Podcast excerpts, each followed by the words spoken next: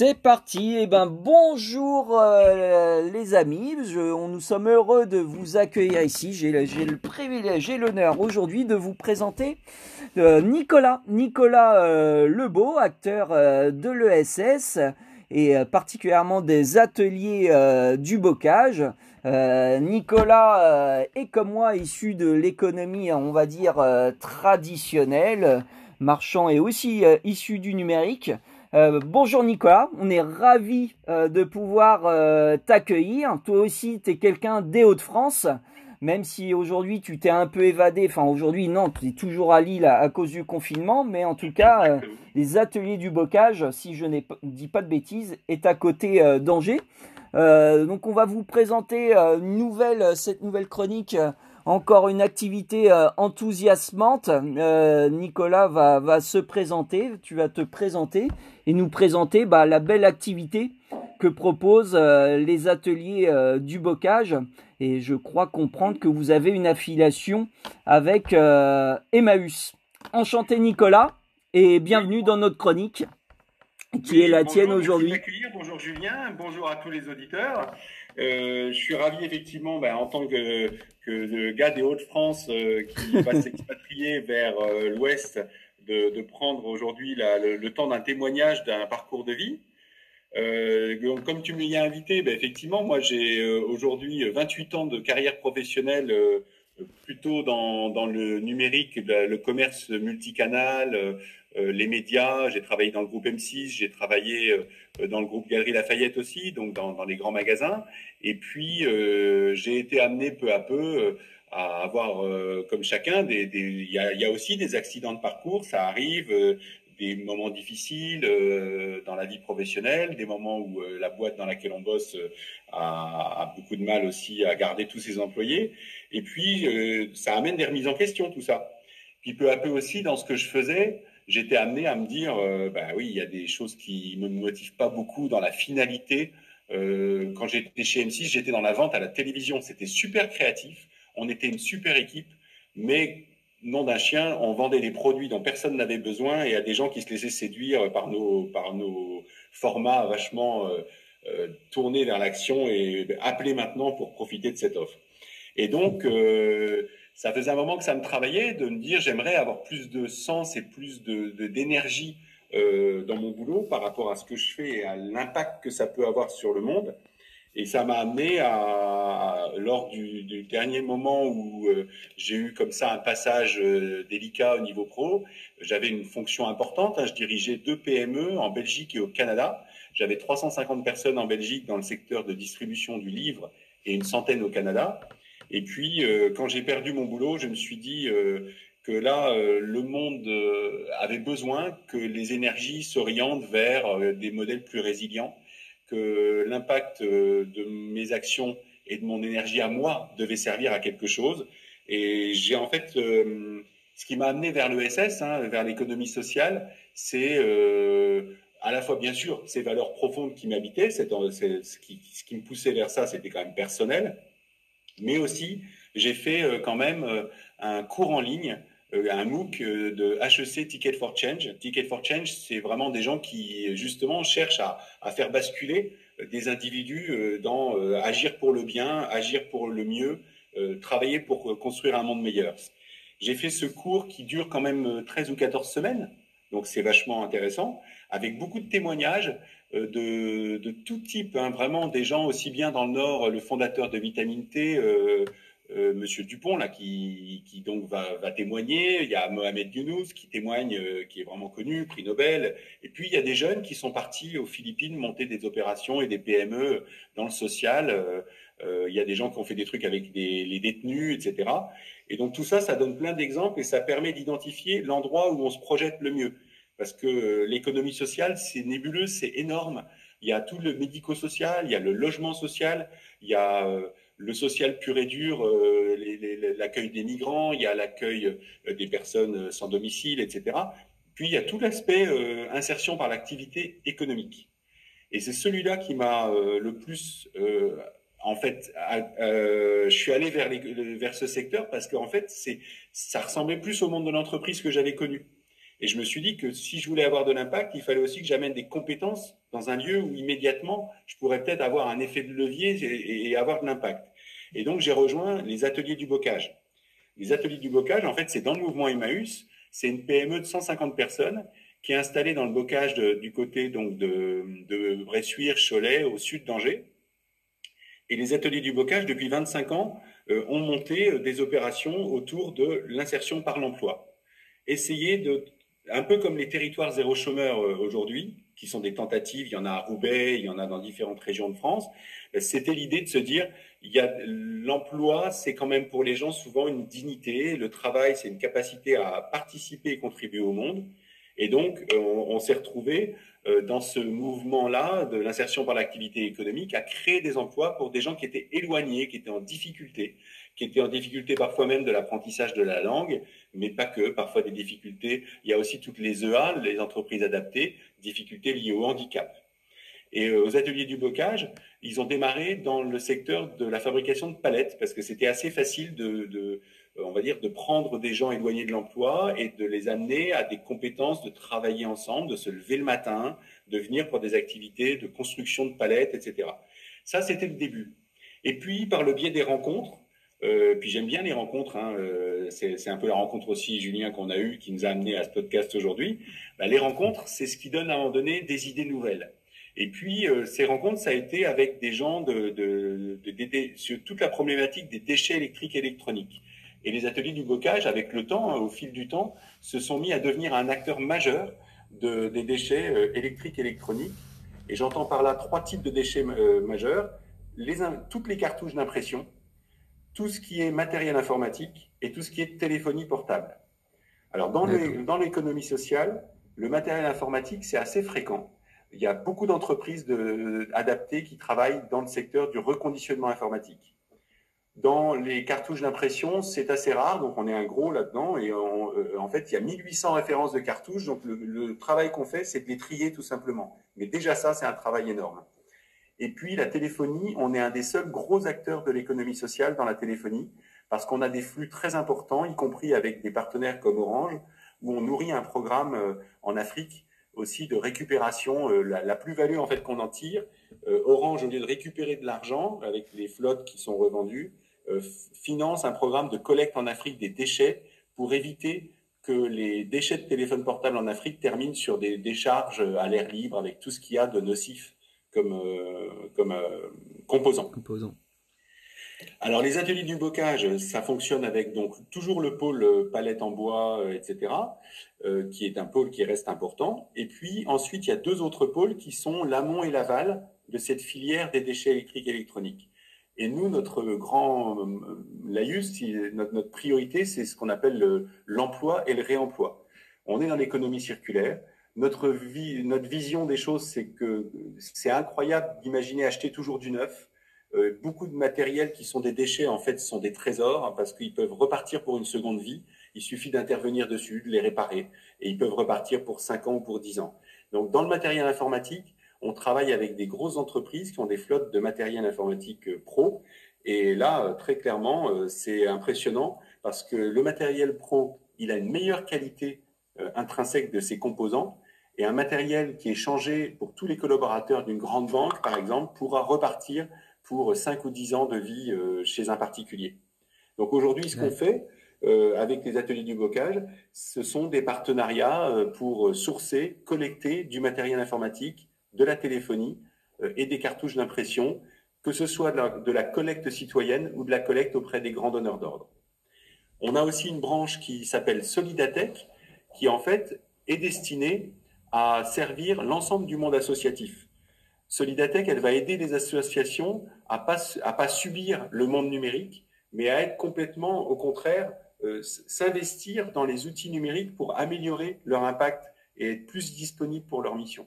Ça va être utiliser des outils numériques pour les relations avec les bénévoles, avec les donateurs. Ça va être utiliser bien sûr les infrastructures numériques pour leur propre gestion, pour leur compta, etc. Et Solidatech va les accompagner et va proposer un catalogue très important de logiciels à prix vraiment hyper compétitif et du matériel reconditionné qui va permettre aux, associations de s'équiper pour trois ou quatre ou cinq fois moins cher que du matériel neuf. Et là, Solidatech, en fait, a ce rôle à jouer, euh, qui est d'écouter les besoins qu'ont les associations dans, les enjeux et les défis numériques. Et je dirais enfin, par rapport à la période récente, pour témoigner euh, de, de, ce parcours, alors moi j'ai rejoint les ateliers du bocage il y a six mois, euh, avec euh, une énergie folle pour participer peu à peu et, de manière très humble, mais finalement c'est par l'action en fait qu'on change le monde, des petites actions qui nous amènent à, à, à faire parfois des choses formidables. Et pendant le, la crise sanitaire, on s'est retrouvé, Julien, avec en fait depuis pas au début. Au début, on a cru tous que c'était parti pour 15 jours ou 3 semaines de confinement. Et puis on a vu que ça allait durer. Puis on a vu que même le déconfinement serait pas la fin et retour à la vie d'avant. Et donc, au bout de, depuis un mois à peu près, euh, au milieu du confinement, on a eu des tas, des tas, à peu près quand on a annoncé que les étudiants ne reviendraient pas à la fac. Eh bien, on a eu mmh. des tas de demandes, mais de, des machines par dizaines, par centaines, des régions, des, des collèges, des universités qui nous appelaient en disant mais on a besoin de matériel. La fracture numérique, les étudiants, les élèves avec l'école à la maison, on a bien vu que tout d'un coup, ce qu'on savait dans les études se révélait au quotidien pour le pendant le confinement invivable. Les élèves décrochaient scolairement, les étudiants ne pouvaient pas préparer leurs examens à distance parce qu'une petite partie de ces étudiants n'avaient pas assez d'argent pour s'équiper. Et donc là, on a mobilisé tout ce qu'on avait comme stock et on a trouvé des financements régionaux, des financements ville de Paris et des exemples vraiment euh, super sympas à, citer. On a par exemple envoyé 500, euh, 500 smartphones à Paris pour équiper euh, notamment les SDF pour qu'ils puissent être en, contact avec le 115. Et ça, c'est super concret quand les gens déballent les smartphones et qu'ils peuvent vraiment les donner à, des bénéficiaires finaux qui vont être euh, sortis d'un vrai problème de fracture numérique. Euh, on, est, super content, ça nous donne une pêche d'enfer. Et pareil pour des, étudiants, par exemple, à Angers, euh, dans, la Vienne aussi, du côté de Poitiers. On a envoyé euh, six palettes de matériel informatique dans la Vienne. On a envoyé euh, cinq palettes aussi de, du C portable aux, aux, étudiants de la ville d'Angers. Et euh, c'est vraiment top. Euh, cette crise, elle nous a appris aussi que les besoins maintenant étaient identifiés. Et on a fait un appel public, on a fait un plaidoyer pour justement euh, dire aux, grandes entreprises qui ont du matériel, aux grandes administrations, pensez à ce que vous avez dans vos entrepôts, c'est super utile. Et aujourd'hui, vous pourriez vraiment rendre un service énorme à des étudiants, à des personnes âgées. Euh, dans les EHPAD, pareil, hein, les tablettes, ça a été fortement demandé. Et donc, euh, on, a, on a des besoins, ils sont identifiés, et on a maintenant devant nous des mois pour y répondre. Ah, génial. Ah, génial. C'est vrai qu'on ne se rend pas compte euh, pour on a l'impression que c'est normal et c'est indu d'avoir un ordinateur. Est-ce que vous avez des de, données euh, chiffrées justement de des Français, euh, peut-être euh, de, des élèves qui n'ont pas d'ordinateur euh, et qui sont révélés bah, être vraiment un cataclysme pour eux, où on se rend compte qu'effectivement la fracture sociale est encore beaucoup plus grande. Ça a été un peu un éclat, un, un moment de vérité, ce confinement, de ce qu'on entend. C'est qu'effectivement, on a les stats, mais on se rendait pas compte à quel point ça pouvait être une fracture énorme. Et pour apparemment de, de nombreux Français, vous avez un, des statistiques. Tu as des statistiques, Nicolas, sur justement euh, les, les, les Français aujourd'hui, les jeunes Français étudiants qui n'ont pas d'ordinateur en France? Ben, Julien, oui, on, a, on avait récolté des statistiques qui étaient des statistiques officielles de l'INSEE et aussi du, du, baromètre numérique du CREDOP qui est fait chaque année. Ouais. Il y a 24% des Français de plus de 12 ans qui n'ont pas d'ordinateur dans leur foyer. Et on monte jusqu'à 36% pour ceux qui vivent dans les foyers à bas revenus. Donc tu vois, 36%, c'est énorme. Ça veut dire qu'on a à peu près 11 millions de Français qui n'ont pas d'ordinateur ou de tablette à domicile. D'accord. Et, ouais. et, une partie de ces gens-là, on va dire, de ces publics, accédaient, parfois ils se connectaient à l'école ou euh, à, dans les bibliothèques publiques. Et là, dans le confinement, ils se sont retrouvés avec rien du tout. Et euh, une double, c'est un peu une double peine. Hein. C'est la peine du confinement, euh, du, du Covid-19, du coronavirus, puis c'est la peine de, de l'éloignement euh, numérique. Ouais, ça, ça donne encore plus de sens effectivement à ce, à ce que, ce que vous faites. Euh, tu as parlé des institutionnels, des collectivités. Euh, de bah, tout déjà vous avez euh, un site pour pouvoir vous, vous contacter c'est toutes les collectivités, quelles que soient les régions, peuvent vous contacter. C'est un programme national. Vous travaillez avec toutes les collectivités, toutes les universités, toutes les entreprises, quelle que soit leur région. Alors, euh, Julien, tu as raison de, préciser que cet appel, il est national. On l'a, on a fait cet appel avec Emmaüs France, avec Emmaüs Connect qui intervient auprès des bénéficiaires directement sur les territoires, et Label Emmaüs qui est la place de marché pour l'économie euh, sociale et solidaire. C'est la place de marché en fait ou euh, de e-commerce où se vendent tous les euh, tous les articles qui viennent comme ça des communautés Maüs, des ressourceries, tous les livres d'occasion, etc., qui créent des emplois derrière et des entreprises à impact. D'accord. Et c'est vrai que souvent, ce qui est intéressant, aussi toujours cette logique de transparence, c'est de savoir auprès de qui on peut justement offrir ce matériel. Par exemple, moi, en tant que citoyen, si je me dis, bah tiens, j'ai un ordinateur qui, qui fonctionne mais que j'utilise pas si souvent que ça et j'ai envie de l'offrir, mais j'ai envie de l'offrir plutôt à euh, c'est le côté euh, chauvin. Euh, je suis des Hauts-de-France. Est-ce que je peux choisir mon territoire et aussi peut-être la cible auprès de qui j'aimerais offrir mon, mon, mon matériel, pardon. Alors, euh, les citoyens, c'est un peu plus compliqué parce que la collecte citoyenne pour la partie notamment matériel informatique, elle n'est pas simple euh, et souvent elle se fait vraiment au niveau des déchetteries et ensuite c'est des acteurs comme Envie hein, qui sont connus dans le Nord. Envie, euh, c'est dans le groupe Vitamine T, qui vont réutiliser et, et avoir des filières propres. Mais quand ce sont des entreprises, elles peuvent nous contacter directement, les ateliers du bocage, et se connecter sur notre site internet. Et il y a tout un aspect collecte qui est bien mis en avant. Euh, et là, des entre guillemets des commerciaux, des contacts en tout cas, vont pouvoir travailler. Si c'est un gros groupe qui a euh, 5000 postes de travail à, fournir, euh, alors on peut vraiment travailler des projets. Par exemple, avec une grande banque, euh, on a un projet où la banque nous donne toutes ses flottes quand elle déploie une nouvelle flotte, elle nous donne toutes ces flottes obsolètes. Évidemment, le reconditionnement consiste à effacer toutes les données de manière sécurisée. On remet un certificat par machine effacé pour la rigueur et, du, travail qui est fourni. Et ensuite, cette grande banque, elle identifie avec nous euh, sur les territoires, dans la politique de la ville, des quartiers difficiles et les ordinateurs vont partir dans le milieu associatif de ces quartiers difficiles dans toute la France. Donc il y a vraiment des choses qu'on peut construire suivant le volume qu'on a. On peut vraiment bâtir des, sujets ad hoc euh, vachement intéressants.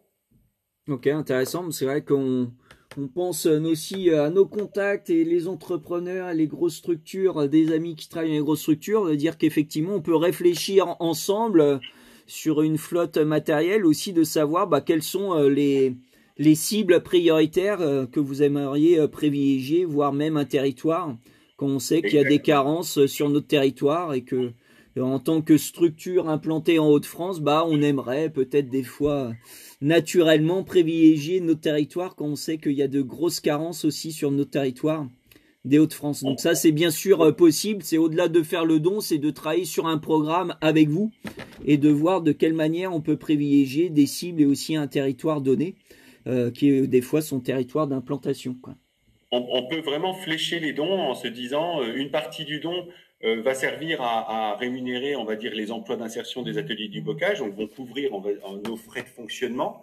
Et ça, c'est indispensable hein, de passer par le reconditionnement parce qu'on ne peut pas imaginer mettre à disposition du matériel sans aucun traitement. Euh, avec toutes les données qu'il y a dessus, ce serait, ce serait vraiment quelque chose à ne pas faire. Il faut toujours reconditionner complètement, réinstaller de manière propre les systèmes d'exploitation et ensuite, on peut flécher, effectivement, on pourrait imaginer que ça vient du Nord, euh, c'est traité dans nos ateliers et ça repart, ou dans les EHPAD dans le Nord si ce sont des tablettes, ou dans les écoles des quartiers euh, difficiles, etc. On peut tout à fait faire ça. D'accord, d'accord, d'accord. génial, génial. Un grand, grand merci euh, pour ce témoignage très instructif et des fois on se rend pas compte, euh, même si on est du terrain qu'on est dans nos rapports quotidiens. Effectivement, 24% aujourd'hui euh, des Français euh, pas d'ordinateur, donc on se rend compte que déjà d'être confiné c'est compliqué, mais ça l'est encore moins quand on n'a pas les moyens matériels, bah, de pouvoir continuer à, apprendre et ça rajoute effectivement une blessure quelque part à déjà la difficulté de vivre un confinement. Bah, effectivement, cette fracture sociale, c'est aussi une fracture numérique et bah, les ateliers du bocage et toutes les initiatives que vous mettez en place on, on, avait encore plus de sens aujourd'hui, encore plus de sens aujourd'hui qu'hier. Euh, un grand, grand merci euh, Nicolas. votre site c'est atelier euh, et donc on peut avec le formulaire .com et donc je vous invite vraiment à prendre contact avec les ateliers du bocage. Vous aurez compris, c'est un programme national. Donc vous, collectivité, peut-être mairie de Chantilly, le conseil général de l'Oise et régional, n'hésitez pas à, solliciter les ateliers du bocage et Nicolas, euh, voire même prendre contact directement avec nous, euh, Julien, donc la chronique ESS, pour voir de quelle manière on peut monter euh, des projets ensemble pour réduire cette fracture numérique et donner les moyens aux petits et grands bah, de, de rester connectés en période de confinement et aussi déconfinement pour se donner les moyens de continuer à apprendre et à vivre euh, autrement est toujours mieux. Un grand, grand merci Nicolas. Si, euh, si tu avais peut-être un, message de cœur pour les Hauts-de-France et, et peut-être un, un, grand message euh, d'espoir, quel serait ce message? Qu'on construise ensemble et que dans les Hauts-de-France, on soit euh, un territoire plus résilient que les autres et qu'on construise ensemble par l'humain une société justement qui saura mieux résister à toutes ces crises qui s'annoncent devant nous et c'est par l'humain qu'on arrivera à dépasser tout ça. Et, dans les Hauts-de-France, on sait qu'on a du cœur.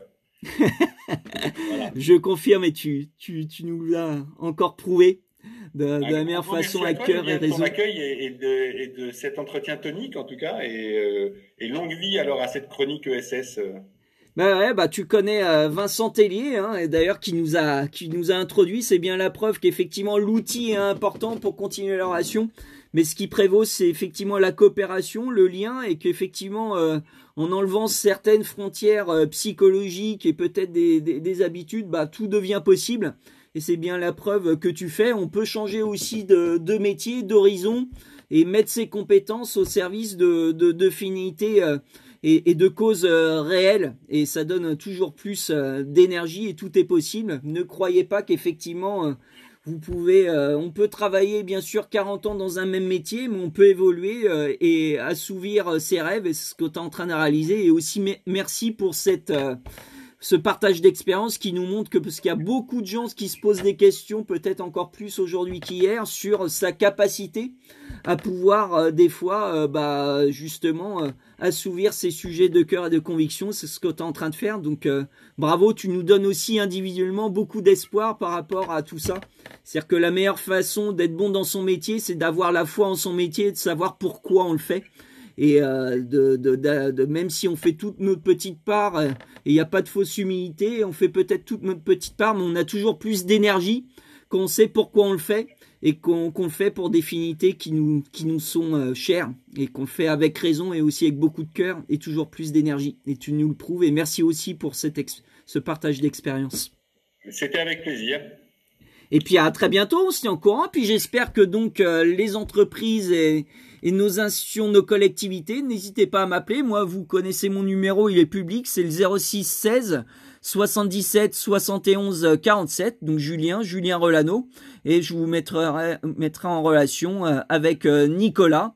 Et vous avez bien sûr le site les ateliers du bocage.com.